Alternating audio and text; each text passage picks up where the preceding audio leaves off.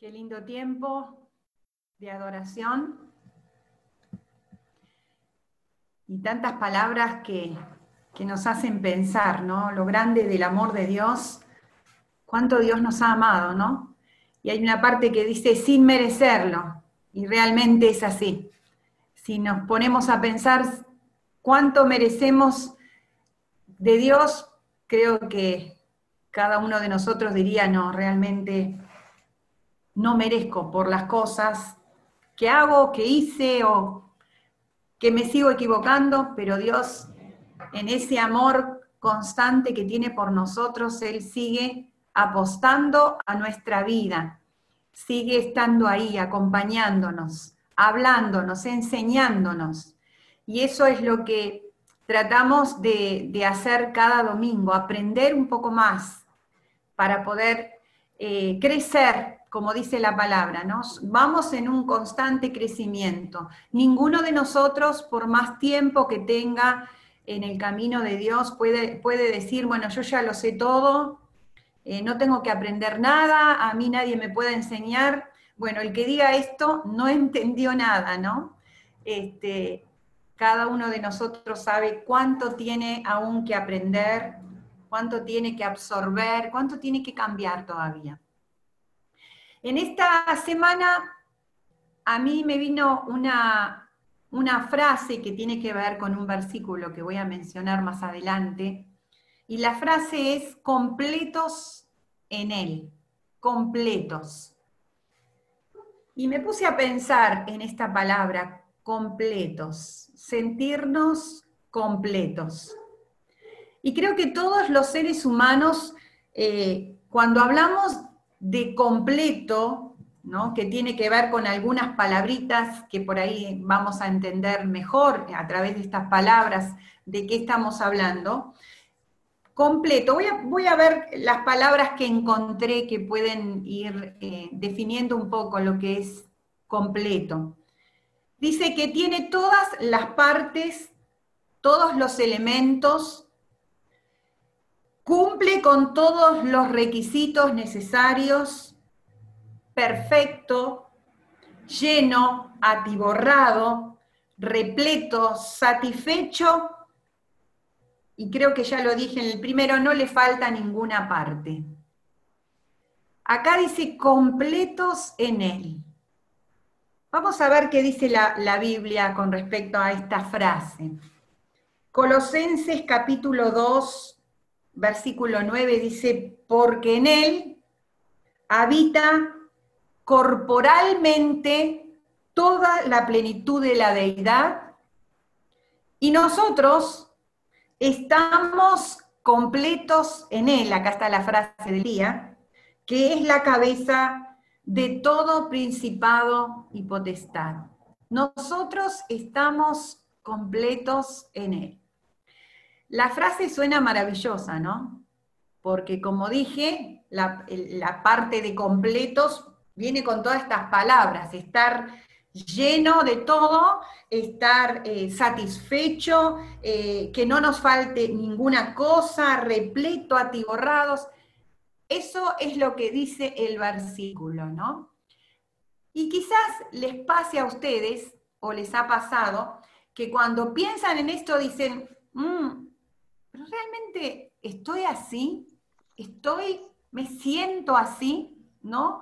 Eh, considero que estoy con todo lo que quisiera, satisfecha o este, repleta, atiborrada, o sea, estoy así porque esto es lo que dice el versículo, que en él estamos completos. Y si completo para nosotros, según las definiciones, el diccionario y los conceptos de completo, nos preguntamos, ¿no? ¿Realmente estoy así? ¿Me siento así? Y obviamente que nosotros los seres humanos, eh, muchos de los conceptos o, del sentir que tenemos con respecto a nosotros mismos, pasa por la, forma como nosotros definimos las cosas o cómo, eh, eh, absorbemos o, analizamos las cosas. ¿Cómo analizamos nosotros la parte de estar completos? Bueno, el ser humano pasa lo que es su, su realización, su satisfacción por todo lo que son sus desempeños, todo lo que son sus logros, ¿no? A ver, ¿qué he logrado hacer en mi vida? ¿Qué es lo que tengo? ¿Qué es lo que conseguí? A ver, ¿cómo es mi familia? ¿Cómo, cómo a ver, qué títulos pude lograr? Eh, ¿Qué bienes materiales tengo? Eh, todo lo que tiene que ver con desempeño y todo lo que tiene que ver con logros. Por ahí, en la mayoría de los casos, por no decir todos, pasa el hecho de sentirnos, uy, yo estoy completa, satisfecha, siento que logré todo lo que quería, siento que llegué al lugar donde quería estar y acá, obviamente que depende mucho de cada edad que tengamos, y yo diría hasta de qué país vivamos, de qué zona del planeta estemos, ¿no? ¿Por qué? Porque quizás eh, la situación de estar satisfecho, realizado, eh, sentir que soy exitoso, completo, eh, en esta zona no es lo mismo que si estamos hablando de personas que viven, no sé, en África, en India, ¿no? El hecho de llegar a un estado donde se sientan, wow, logré, me siento bien, me siento completo, es muy diferente al, al lugar donde vivamos, ¿no? Y yo me preguntaba, ¿es eso lo que está queriendo decir acá el apóstol Pablo? Que en él estamos completos o sea, todas estas palabras que es importante que las tengas en cuenta en este momento, ¿no? Esas palabritas que mencioné de satisfecho, lleno, repleto, atiborrado, completo es otra palabra. Yo diría más la palabra, hay dos palabritas que rescaté más, la palabra de pleno y la palabra de satisfecho.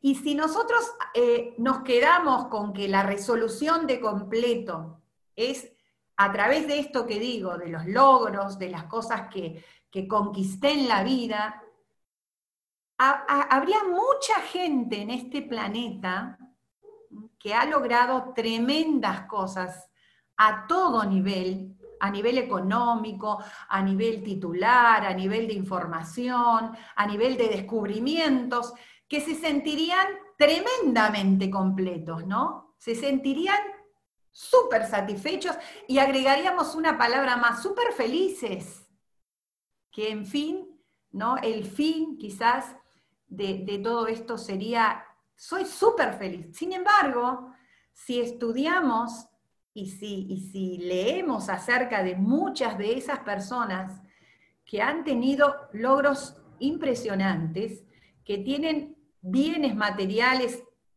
para regalar y para, para pasarse no sé cuántas vidas súper bien, muchas veces leemos, escuchamos que esas personas son inmensamente infelices, que esas personas muchas veces eh, se quitan la vida, que esas personas, no sé, no, no se sienten completos esas personas, con todas esas cosas que han logrado, no se sienten como, quizás como esperaban, ¿no? Porque a veces yo escuchaba, escuchado y leí de algunas personas, ¿no? Que, que lucharon tanto, trabajaron tanto, se deshicieron de cosas en su vida, dejaron en el camino cosas importantes para lograr metas y al llegar a esas metas se sintieron tan, tan defraudados internamente, tan infelices, ¿no? Que aún se preguntaron, ¿y todo lo que hice, todo lo que perdí en el camino, todo lo que dejé para lograr esto que supuestamente era lo que me iba a hacer sentir feliz, realizado, completo, satisfecho? Llego a esta instancia, en esta situación, en este logro, y me sigo sintiendo tan infeliz, vacío o incompleto o insatisfecho. Entonces, nos damos cuenta que el apóstol Pablo se estaba refiriendo a otras cosas cuando decía que en Cristo estamos completos. ¿Por qué digo a otras cosas?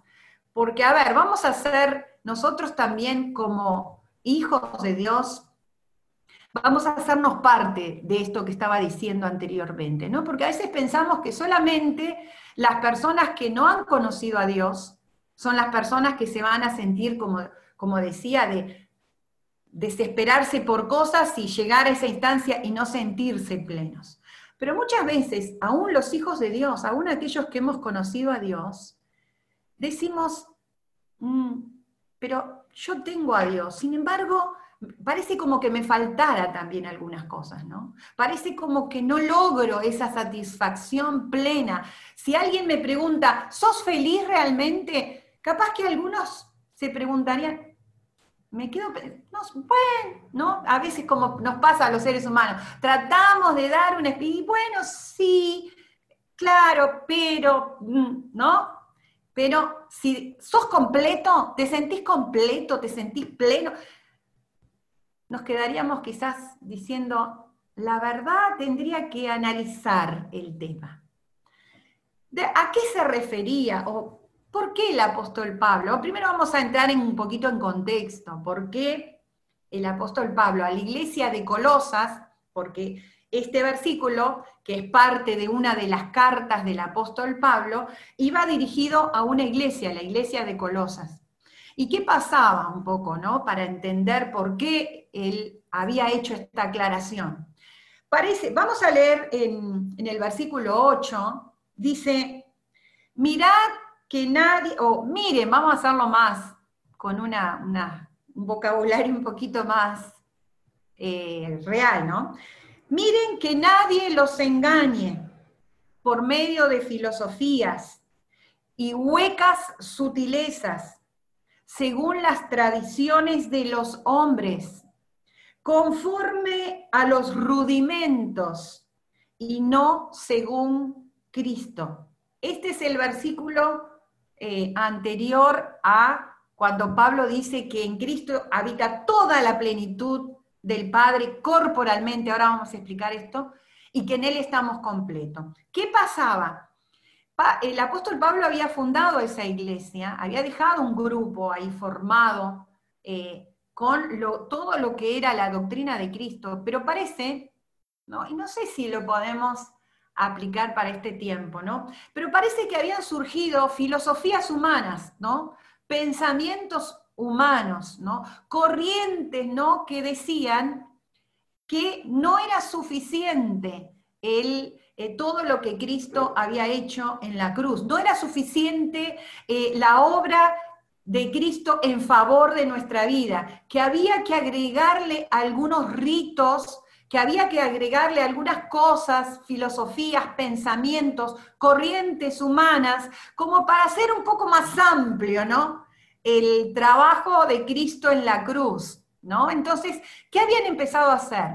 Le habían empezado a decir a aquellos que no eran del pueblo de Dios, les habían empezado a decir que tenían que circuncidarse, que tenían que hacer, que tenían que dejar de comer ciertas cosas, que tenían que hacer eh, eh, ciertas dietas como para poder realmente eh, sentir que Cristo habitaba en sus vidas y que Cristo había hecho ahí sí una obra perfecta.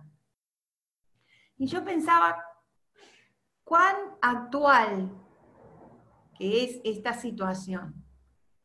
Porque muchas veces el ser humano considera que la obra que Dios hizo a través de Jesucristo en la cruz no es suficiente para que estemos completos, no es suficiente para que estemos bien, para que nos sintamos que, wow, internamente tenga lo que tenga, haya logrado lo que haya logrado, me siento bien, me siento satisfecho, me siento en paz, me siento feliz, siento que estoy en, la vida que, disfruto, que puedo disfrutar y, disfruto con todas las cosas que tengo. Pero eh, vamos a leer algunos versículos que me parecen bastante interesantes. Versículo 18 dice, nadie los prive de vuestro premio. ¿Cuál era el premio al que se refería Pablo. El premio de, que hemos sido salvos y que la obra de Cristo en la cruz había logrado en nuestra vida darnos un, panorama diferente, una óptica diferente, ¿no? Como cuando corremos una carrera y recibimos ese premio, ¿no? Cuando hacemos un esfuerzo de algo y recibimos esa valoración, ese, ese, bueno, ese premio, ¿no? Dice, nadie los prive del premio. ¿De cuál? Del que Cristo nos dio. Dice, afectando humildad y culto a los ángeles. Hablaba con una persona en estos días, no cristiana, este, una persona que es intelectualmente muy, muy preparada, tiene varios títulos, y, este, y bueno, de a poco estamos charlando porque recurre a mí con interrogantes, con preguntas y con insatisfacciones, porque no encuentra en estas teorías que está buscando, no, no, no en los títulos que ha logrado, sino en las corrientes a las cuales cae y busca para encontrar respuestas ¿no? a su vida. Y me decía en estos días, bueno, yo entiendo que lo que vos me decís es la verdad, pero yo por las dudas les pido a los ángeles, y tengo ángeles en mi casa, ¿no? Y yo me acordaba de este versículo, y nadie los prive de su premio afectando humildad y culto a los ángeles, entremetiéndose en lo que no ha visto. Esto es interesante, ¿no? Hay tantas corrientes que están surgiendo y que, miren, desde la época de Pablo surgían, ¿no? Corrientes de pensamiento, ¿no? Eh, hay cosas que, ¿no? Yo a veces leo, ¿no? En, los, como la gente que postea esas frases maravillosas, ¿no? Me reía porque una posteó una frase que decía, más vale sola que mal acompañada. Yo decía, ¿qué, cosa más, no sé si decir ridícula, esa frase. ustedes dicen, bueno, pero ¿qué, a, qué, ¿a qué quiere llegar? No, que a veces hay frases que en el momento son maravillosas, pero que en la realidad del ser humano, porque el ser humano no le gusta estar solo, por ejemplo. El ser humano a veces, tristemente, prefiere estar acompañado por no lo ideal, pero estar acompañado. Pero parece que pusiéramos esas frases o otras frases maravillosas, ¿no? Que tienen que ver con esto, con la filosofía humana, con el pensamiento humanista, y que esa frase me va a uh, cambiar la óptica totalmente de la vida, me va a hacer enfocarme correctamente, ¿no? Y dice, entremetiéndose en lo que no ha visto. A veces esas cosas, esas, posturas de pensamiento, se basan en qué? Se basan en una experiencia con lo sobrenatural, se basan con, con, algo vivido, se basan con algo experimental o se basan simplemente en eso, en un pensamiento en una, en una óptica eh, de una idea, de algo que un ser humano igual que vos y yo eh, logró o llegó a esa conclusión. Acá Pablo dice, ¿por qué alguien los va a privar de experimentar lo que Cristo hizo por ustedes usando una, ¿no? una frase, un, una, una, corriente, ¿no? Como estas que están surgiendo de adoración a ángeles, de adoraciones a otras cosas, ¿no? La otra vez visitamos a, una persona, ¿no? Que tenía el famoso gatito, ¿no? ¿Y por qué lo tenés? Le preguntamos. Y porque llama la, la fortuna. Dije, wow, un gato de vidrio que llame a la fortuna, qué interesante, ¿no? Ahora, yo te digo que hay un Dios poderoso, sobrenatural, mucho más poderoso que vos, que puede hacerte prosperar y puede hacerte estar bien. ¿No es más fácil creer en eso que en el gatito de llamando? No, pero la gente prefiere eso porque también no se ha dejado llevar por la corriente del mundo, por la corriente de las personas, que, a ver, alguien lo dijo, alguien largó esa frase y bueno, yo la absorbo, me lo agarro y, no.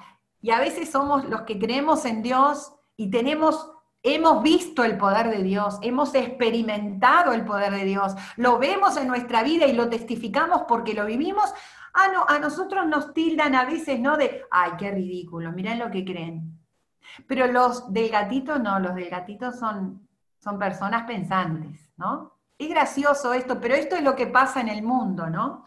Y dice, entremetiéndose en lo que no han visto, y yo agregaría en lo que no han experimentado, vanamente hinchados por su propia mente carnal. Carnal significa su propia mente humana, ¿no?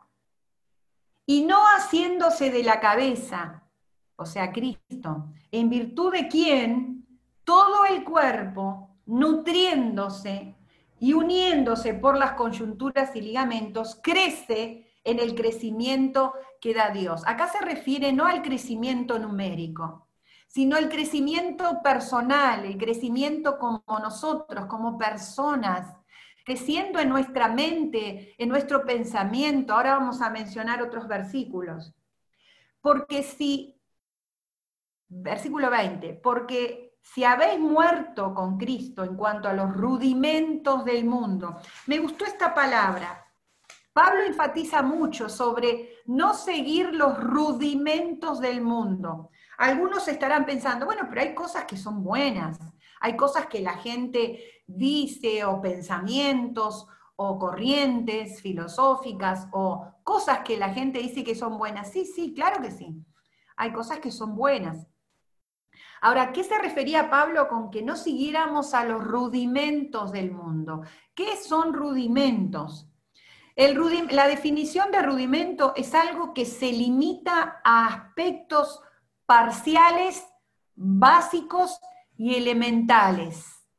Vuelvo a decir, rudimentos son aquellas cosas que se limitan a aspectos parciales, básicos y elementales.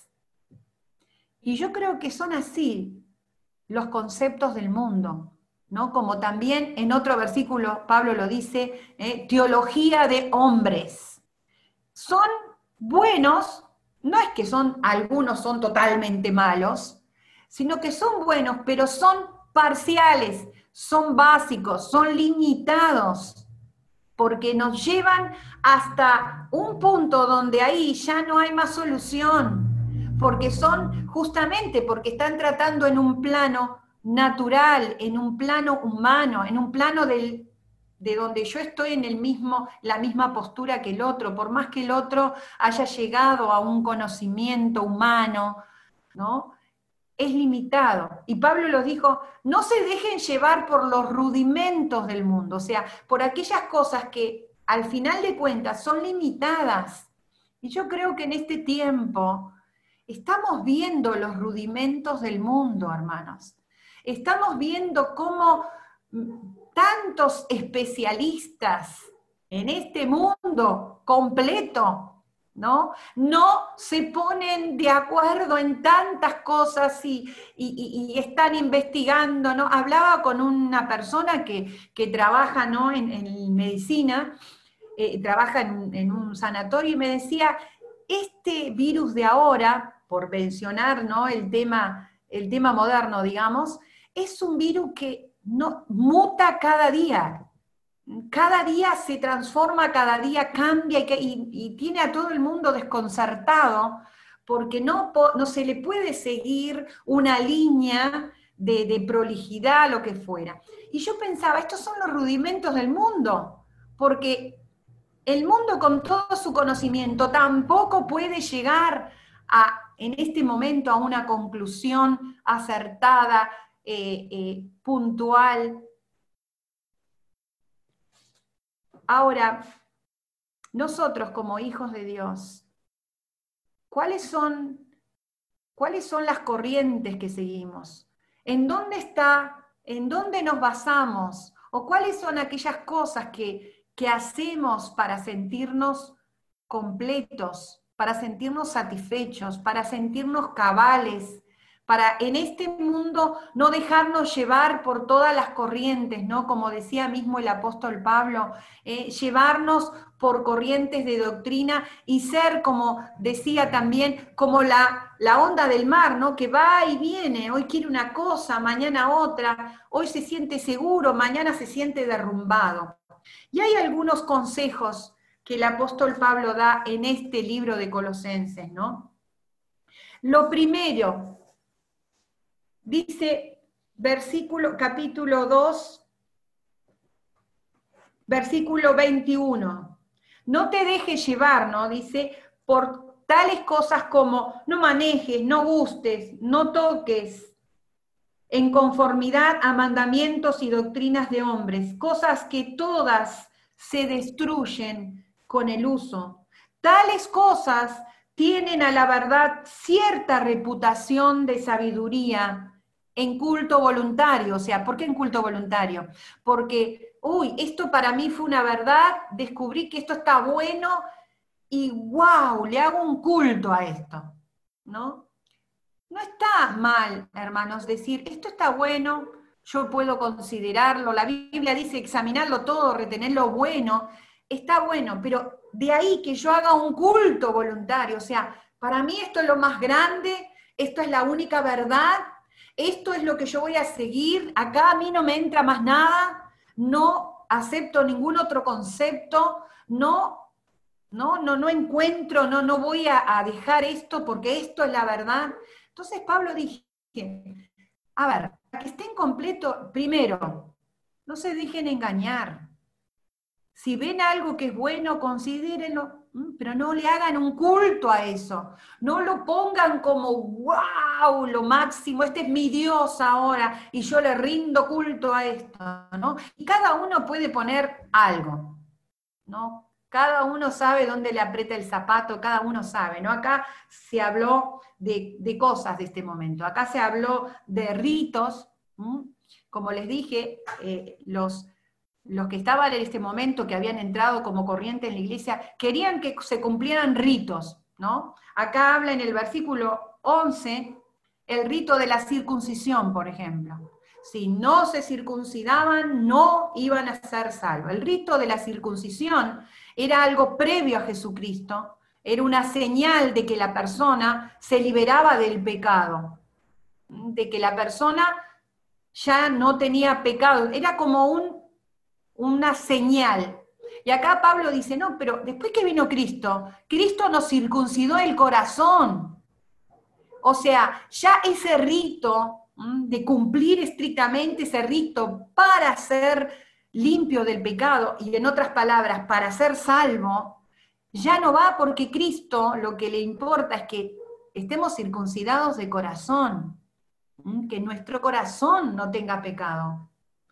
Hay muchas religiones hoy en día aún, y las conocemos, que hacen que la persona cumpla ritos. Mira, vos caminate hasta cierto punto, eh, prende 200 velas para este, eh, andá y rezate 400 oraciones de tal o cual tipo, vestite de esta manera. Acá, después léanlo porque Pablo lo decía ya desde esa época, ahora más todavía. No comas, ¿no? Como decía acá, no comas esto, no comas lo otro, como una ritos para cumplir. Y Pablo dijo, ¿ustedes quieren ser, estar completos realmente? ¿Quieren sentirse completos en Cristo? Primero, no se dejen engañar. No pongan algo como, wow, yo ahora, algunos dirán, no, pero yo no le rindo culto a este tipo de cosas pero a veces sin darnos cuenta, todo lo que es adoración es aquello que yo pongo en primer lugar en mi vida, o lo pongo por encima o ¡uh!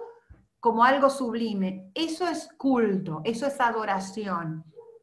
¿no? Y Pablo dijo, tengan cuidado, esto los puede atar, esto los puede llevar a caer en cosas que no los van a hacer sentir completos. Y, es, y esto es algo lógico, ¿no? Porque a veces, uy, me olvidé de prenderle la velita a, no sé, creo que es San Cayetano el que da el trabajo. Uy, no voy a tener trabajo este mes. Yo he escuchado esto, ¿eh? Uy, qué macana. No puede, no sé, no pude ir a, a cumplir y caminar hasta tal lugar, no voy a mencionarlo para no herir susceptibilidades, pero no pude, uy, entonces no voy a, no me van a perdonar mis pecados o mi familiar que está enfermo no se va a sanar. Liberate de todas esas cosas. Porque sabes una cosa, el sacrificio que Jesús hizo en la cruz fue una vez y para siempre. No sé si te diste cuenta que después del sacrificio de Jesús, el Padre no mandó nada más. No vino nada más. porque el sacrificio de Jesús, Jesús lo dijo, consumado es, o sea, la obra por ustedes, lo que ustedes necesitaban para estar completos, yo ya lo hice todo. ¿Mm? Él llevó nuestros dolores, nuestras enfermedades, nuestras, nuestras, ahí pone todo. Entonces, lo primero es no dejarse engañar, no seguir, eh, no hacer eh, esas cosas que el mundo sutilmente nos va metiendo en la cabeza, ¿no? Hace esto, hace lo otro, no comas, no bebas, acá creo que dicen no manejes, no... Bueno, liberate de esas cosas. La segunda cosa,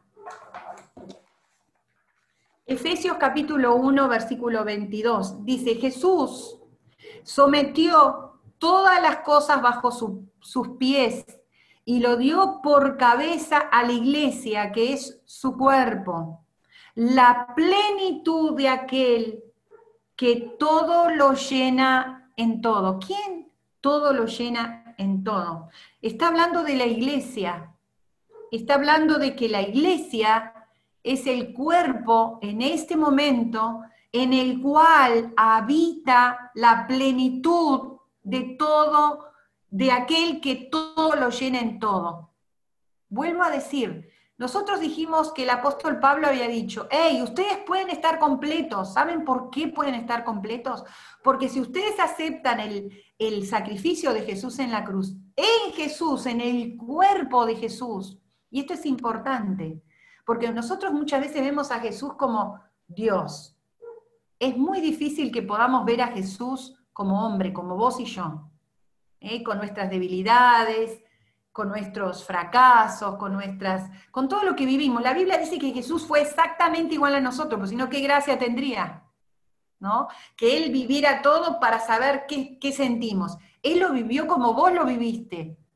Por eso Jesús lloró, por eso Jesús reclamó estar acompañado. En los momentos peores Él dijo, vengan conmigo, estén conmigo. ¿eh? Por eso Jesús, bueno, por eso Jesús se manejó como un ser humano normal. Jesús dice, Jesús tuvo hambre, Jesús quiso ir a descansar, o sea, Jesús era una persona normal.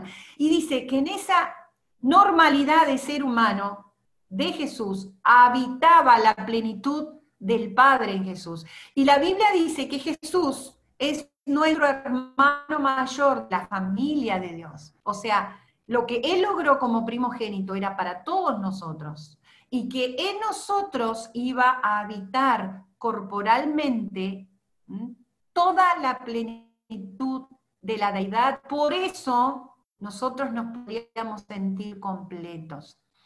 Ahora, acá en Efesios dice que la iglesia es el cuerpo de Cristo y que en la iglesia se iba a manifestar la plenitud de aquel que lo llena todo en todos.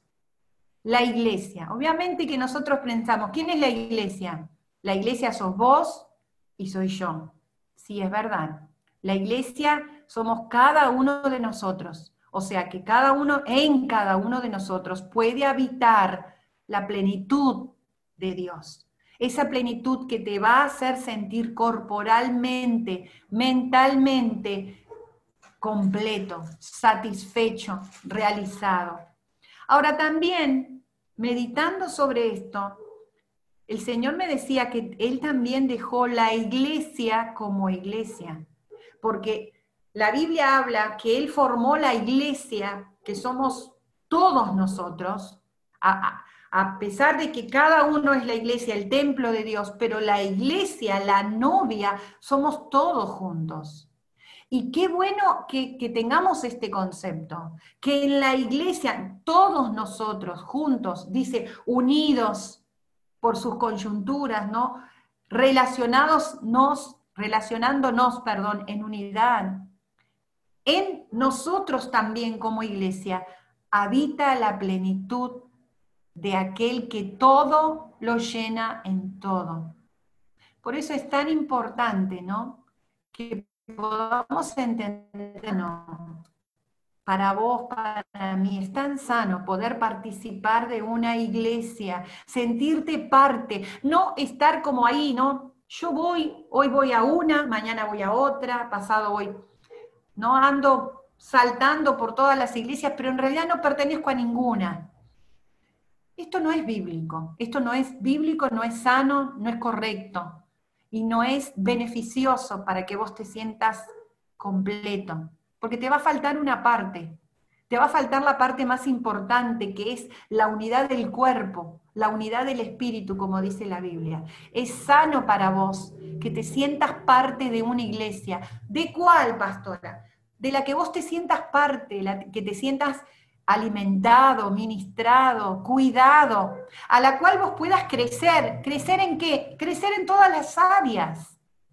Yo me gozo en verlos. Bueno, ahora veo algunos, a otros no los veo, pero y pensar en el, crecimiento de cada uno de ustedes, me, me gusta tanto saber cómo llegaron, en este caso a nuestra iglesia.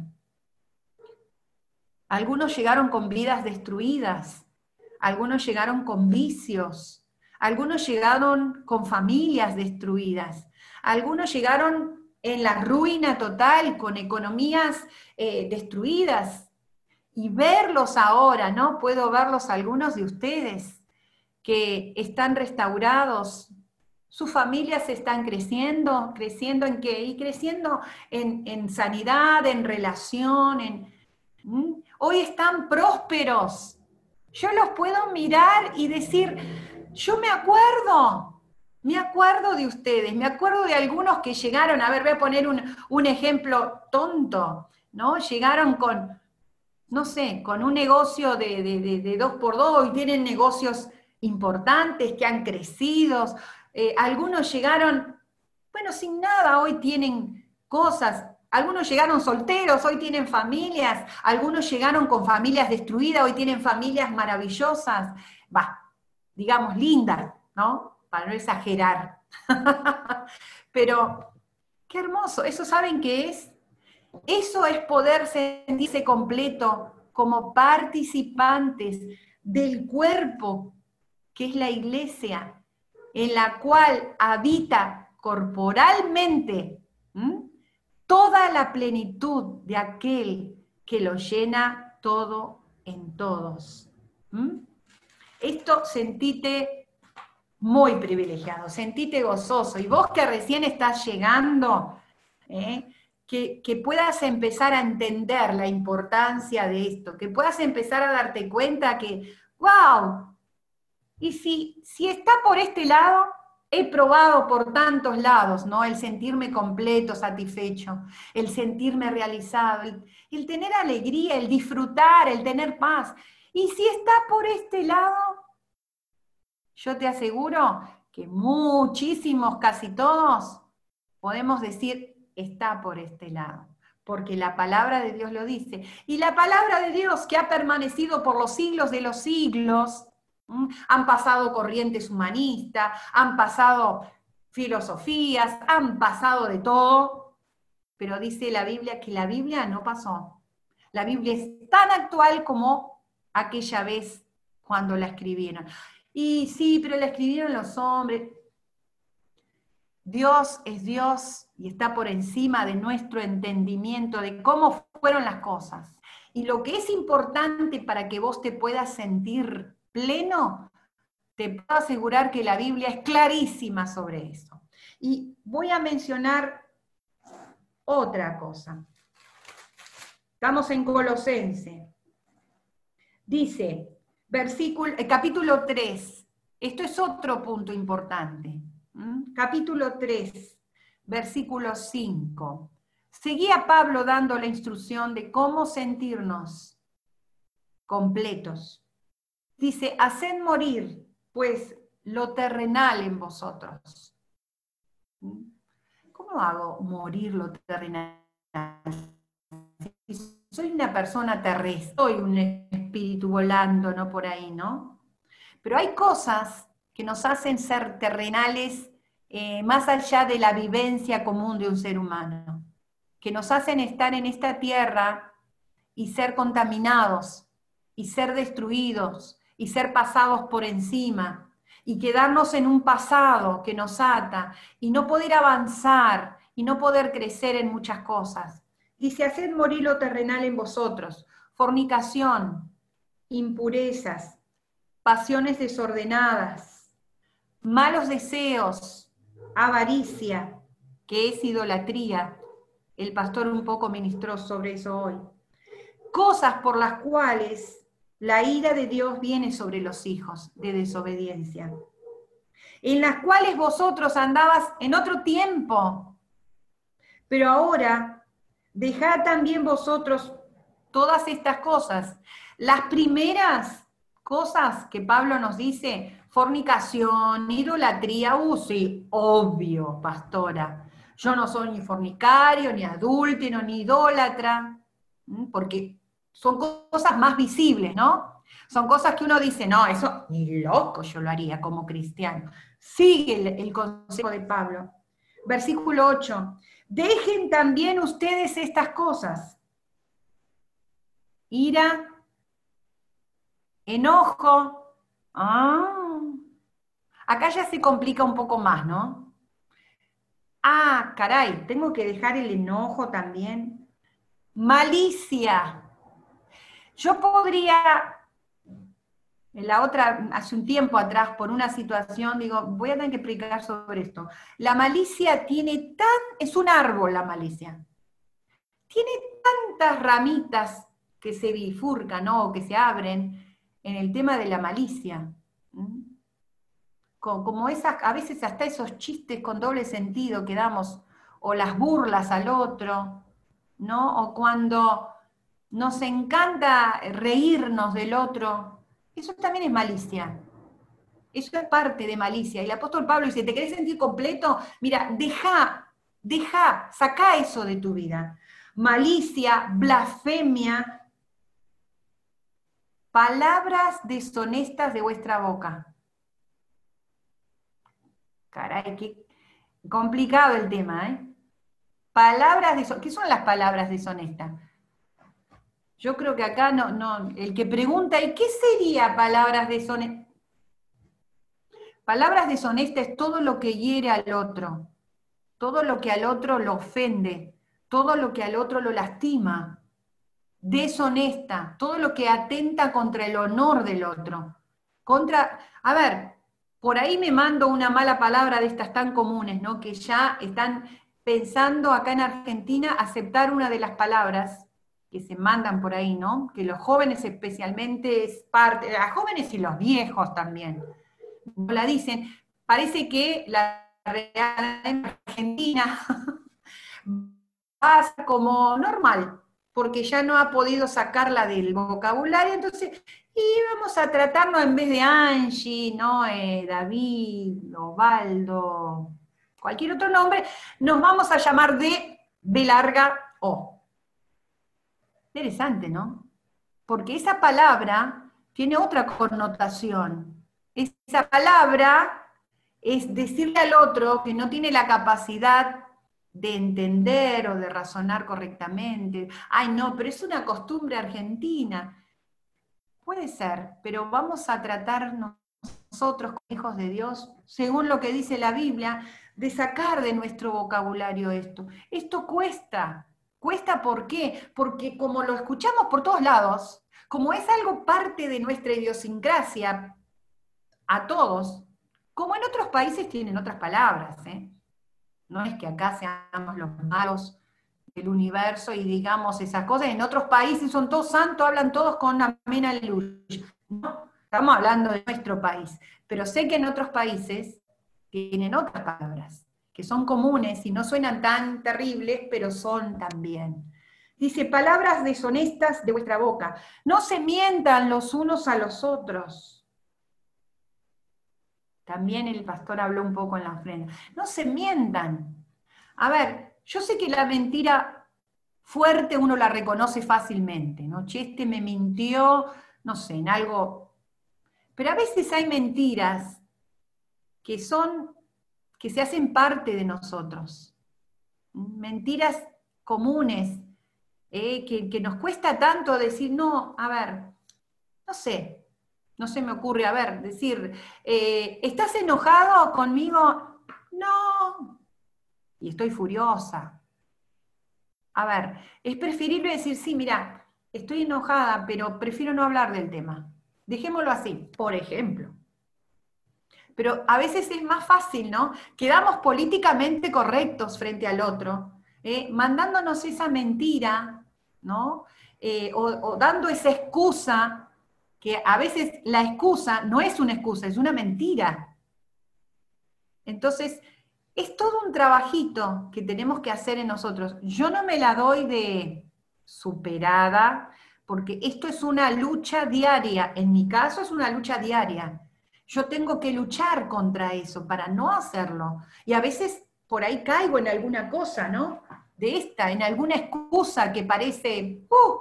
que me deja bien, pero en realidad es una mentira. Y después tengo que volver a corregir y después tengo que pedir, decir, che, perdón, Señor, esto no es correcto. Y a veces uno tiene que jugarse el quedar mal frente al otro. Uno tiene que jugarse el decir, y quedé mal.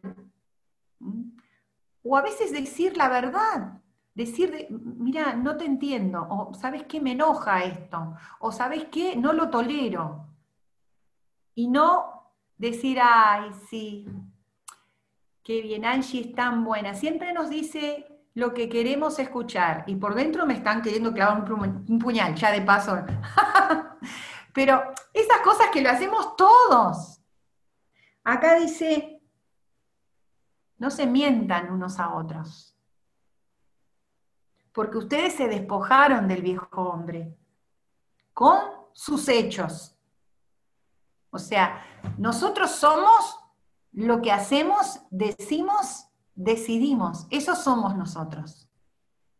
No es lo que los otros nos ven medianamente o nos, o nos decodifican. No, nosotros somos en nuestro interior, la realidad nuestra es lo que pensamos, lo que hacemos, lo que decidimos.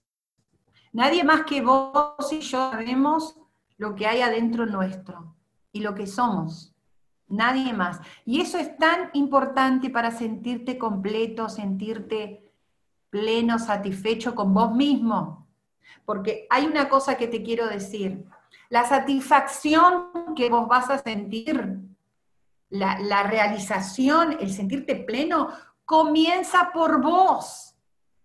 Muchas veces quizás estamos buscando que el otro nos diga, ay, qué bien que sos, qué buena persona, qué excelente que sos, ay, esta persona es tan divina. Y medianamente nosotros nos sentimos como conformes, pero adentro nuestro, acá en nuestra cabeza, sabemos lo que somos. Sabemos lo que hay en nuestra cabeza. Y eso es lo que te va a dar esa paz, esa satisfacción, el sentirte realizado, el saber interiormente qué sos y quién sos. Entonces, digan lo que digan los demás, venga lo que venga lo de afuera, te aprueben o no te aprueben. Y no digo que no sea importante el que el otro pueda aprobarnos. Por supuesto que sí, es normal del ser humano esperar una aprobación. Es normal. Ahora, la aprobación o no aprobación del otro no va a influir en cómo me siento interiormente, cómo, cómo enfrento mi vida, con qué objetivo, con qué actitud, con qué este, esperanza. No va a depender, va a depender en qué, cuáles son aquellas cosas que yo voy sacando de mi vida que me tiran para atrás, que me hacen volver al viejo hombre, que me hacen seguir siendo la misma persona que hace años, el viejo hombre, no con sus hechos, sino que yo misma pueda decirme, qué bien, wow, ¿cómo reacciono frente a esto? Antes por ahí me deprimía, antes por ahí pasaba tiempo en la cama sin poder salir, antes veía todo negro, no veía la solución, ahora soy diferente, soy diferente y eso me hace tener una satisfacción, una llenura, wow, decir, qué bueno que está esto, ¿no? Entonces, versículo 23 del capítulo 3. Y todo lo que hagan, mm, esto también es para considerar, ¿no? Y, analizar. Y todo lo que hagan, ¿qué es todo lo que hacemos? Todo. Todo. ¿Cómo enfrentas tu día? ¿Cómo te relacionás con las personas? Acá después Pablo dice, sean sabios con los de afuera. O sea, no ser sabios con los demás es tomarse el tiempo para considerar mis reacciones y cómo enfrento y cómo le hablo y qué actitudes tengo con el otro. Sean sabios con los demás, dijo Pablo. Dice, y todo lo que hagan, háganlo de corazón. Y háganlo como para el Señor y no para los hombres Ahí está la gran diferencia. Esta búsqueda insaciable del ser humano por la performance, ¿no? Por el crecimiento en las empresas, en los logros. ¿eh? Estamos siempre como en la búsqueda de que mi jefe me vea, ¿no? Me vean los, los de alrededor, de qué importante que soy, miren qué inteligente que soy, qué capaz que soy, porque eso me va a dar un escalón más para subir. Acá la Biblia dice, todo lo que hagan ustedes, háganlo como para el Señor. ¿Sabes que Dios, como decía también el pastor, Dios nos ve siempre? Tengamos en el pensamiento que hacemos las cosas para Él o no las tengamos, Dios lo ve. Dios conoce nuestro corazón. Dice, ¿no está la palabra aún en tu boca? Dijo Dios. Y yo ya la conozco. Entonces, Pablo dijo, ¿ustedes se quieren sentir completos? ¿Quieren sentirse en paz? ¿Quieren ser felices? Hagan todas las cosas como si se las hicieran para Dios y no para los hombres. Y miren esto, esto nos va a encantar. Y con esto la remato. Finalizo con esto, les va a gustar sabiendo que el Señor, que del Señor, acá está importante, que del Señor recibirán la recompensa de la herencia, porque a Cristo el Señor sirven. Dice, quédense tranquilos, si ustedes hacen esto, ustedes van a recibir recompensa. ¿Por qué? porque lo están sirviendo a Cristo. Y todos aquellos que estuvieron cerca de Jesús en esta tierra, cuando Él estaba en esta tierra, y los que estamos ahora sirviéndolo, tenemos muchísimas recompensas de todo tipo. Saca de solamente la recompensa material porque como dijimos al principio, está buenísima la recompensa material, pero eso no es lo único que te va a hacer sentir completo. Vas a recibir todas las recompensas que necesitas para sentirte feliz, completo, realizado. Decir, tengo lo que tengo, pero estoy feliz, estoy bien, estoy agradecido. Sé que eh, lo que tengo me es suficiente para estar bien. ¿Y sabes qué? La obra de Jesucristo en la cruz no ocupó solamente esta tierra, que tanto nos importa. Esta tierra es apenas un paréntesis de todo lo que vos tenés para vivir. Me, me resultó muy fuerte las palabras de una persona que no es cristiana todavía, con la cual estoy hablando, que me dijo, pastora, por favor, ayúdeme a creer que todo esto no se termina acá en esta tierra. Y, wow, me impactó mucho las palabras de, esta señora. Y estamos en eso, ¿no? Tratando de, manifestarle, enseñarle, inculcarle de que no, esto no se termina acá. Y qué bueno que es así. Esto es un paréntesis de la eternidad. Entonces, dependiendo de, de cómo encaremos nuestra vida acá, obviamente nos espera una eternidad, pero la vida acá tiene que ser buena. Él lo prometió. La vida acá iba a ser abundante. ¿Cómo está siendo tu vida? Vos que conoces a Dios, que has caminado con Él. Si Él viniera, porque capaz que si yo te pregunto si te sentís feliz o completo, sí, vos vas a dar esa explicación, ¿no? Como decía al principio. Pero pregúntate, ¿me siento completa? ¿Me siento completo en Él? Siento que estoy bien, estoy feliz. ¿Te sentís así? Porque si no te sentís así, yo te pido que consideres algunos de los puntos que hablamos, ¿no? ¿Qué corrientes estás recibiendo y levantando en alto como si fuera la gran verdad que te va a salvar de, no sé, de problemas físicos, económicos, no sé? ¿Cuál es la corriente humana a la que estás siguiendo? en, qué fundamentás eh, tus decisiones, tus pensamientos? ¿En qué fundamentas? En segundo lugar, no te estás dejando engañar por, por cosas que los hombres te dicen que hagas. En tercer lugar, te estás despojando de aquellas cosas que, que te contaminan, que son pecados en tu vida, que te van a volver atrás al viejo hombre.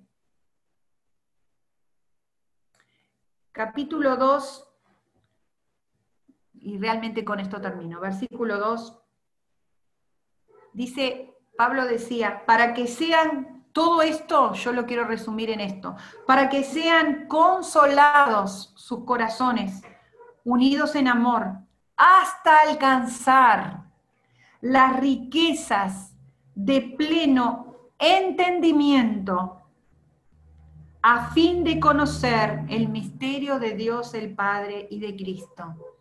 Esa es nuestra meta, alcanzar las riquezas no mediocridades, pequeñas cosas, momentos, no, las riquezas que hay en los misterios del Padre, los misterios que van a ser revelados a tu vida y a mi vida y que ya están siendo revelados, completos en Él, que en este tiempo podamos sentirnos así, completos, o por lo menos que busquemos estarlo. Eh, estamos dispuestos nosotros como como pastores de Pueblo de Sion a compartir lo que vivimos, caminar juntos en esto, descubrir juntos. Estamos para aconsejarte, para orar por vos, para ayudarte en todo. Así que no estás solo en esto. Sos parte del cuerpo donde habita la plenitud del que lo llena todo en todos. Así que quiero orar por tu vida en esta mañana para bendecirte para que todo esto que es solamente compartir pueda ser parte de tu vivencia. Amén. Así que te invito a orar. Padre, te damos gracias por tu palabra, tu palabra es verdad, tu palabra no ha pasado a través de los años y tu palabra cambia las vidas. Por eso, en esta frase que a mí me ha conmovido, que en, ti, en, en Jesucristo, Estamos completos, no nos falta nada. Como cantábamos en la primera canción de este día, que al descubrir a Jesús estuvimos completos. Que esto sea una realidad en nuestra vida. Que no sea algo que cantemos o algo que leamos, pero está lejos de nuestra realidad. Que esto lo podamos vivenciar y que podamos analizar esto que nos decías hoy en cuanto a doctrinas, que hemos adoptado como verdaderas y las cumplimos y hasta las defendemos con toda nuestra fuerza y muchas veces, Padre, perdónanos, porque no defendemos tu palabra con la misma fuerza que defendemos a estas doctrinas de hombres, perdónanos. Y que podamos vivir tu palabra y defenderla porque es una realidad de nuestra vida. Yo oro y bendigo a cada persona que en este momento está conectada. Bendigo su entendimiento, que las riquezas de, todo lo que hay en ti, Señor, llegue al entendimiento de cada uno de nosotros. Podamos captarlo, podamos buscarlo, profundizarlo y luego vivenciarlo. Y que podamos empezar a decir, realmente tengo todo, en Cristo tengo todo y que podamos realmente sentirlo y vivirlo. Yo bendigo también a aquellas personas de la iglesia que no se han podido congregar en este día. Visítalos en sus casas, Señor. Que ellos puedan realmente, a través de esta oración, recibir la bendición del día de reposo y que se puedan sentir gozosos en tu presencia. Bendigo las familias de cada uno de los que están conectados. Bendigo, bendigo ricamente a las familias en este tiempo. Gracias por este precioso tiempo que hemos tenido de estar juntos, recibiendo tu verdad. Gracias, Padre, en el nombre de Jesús. Amén.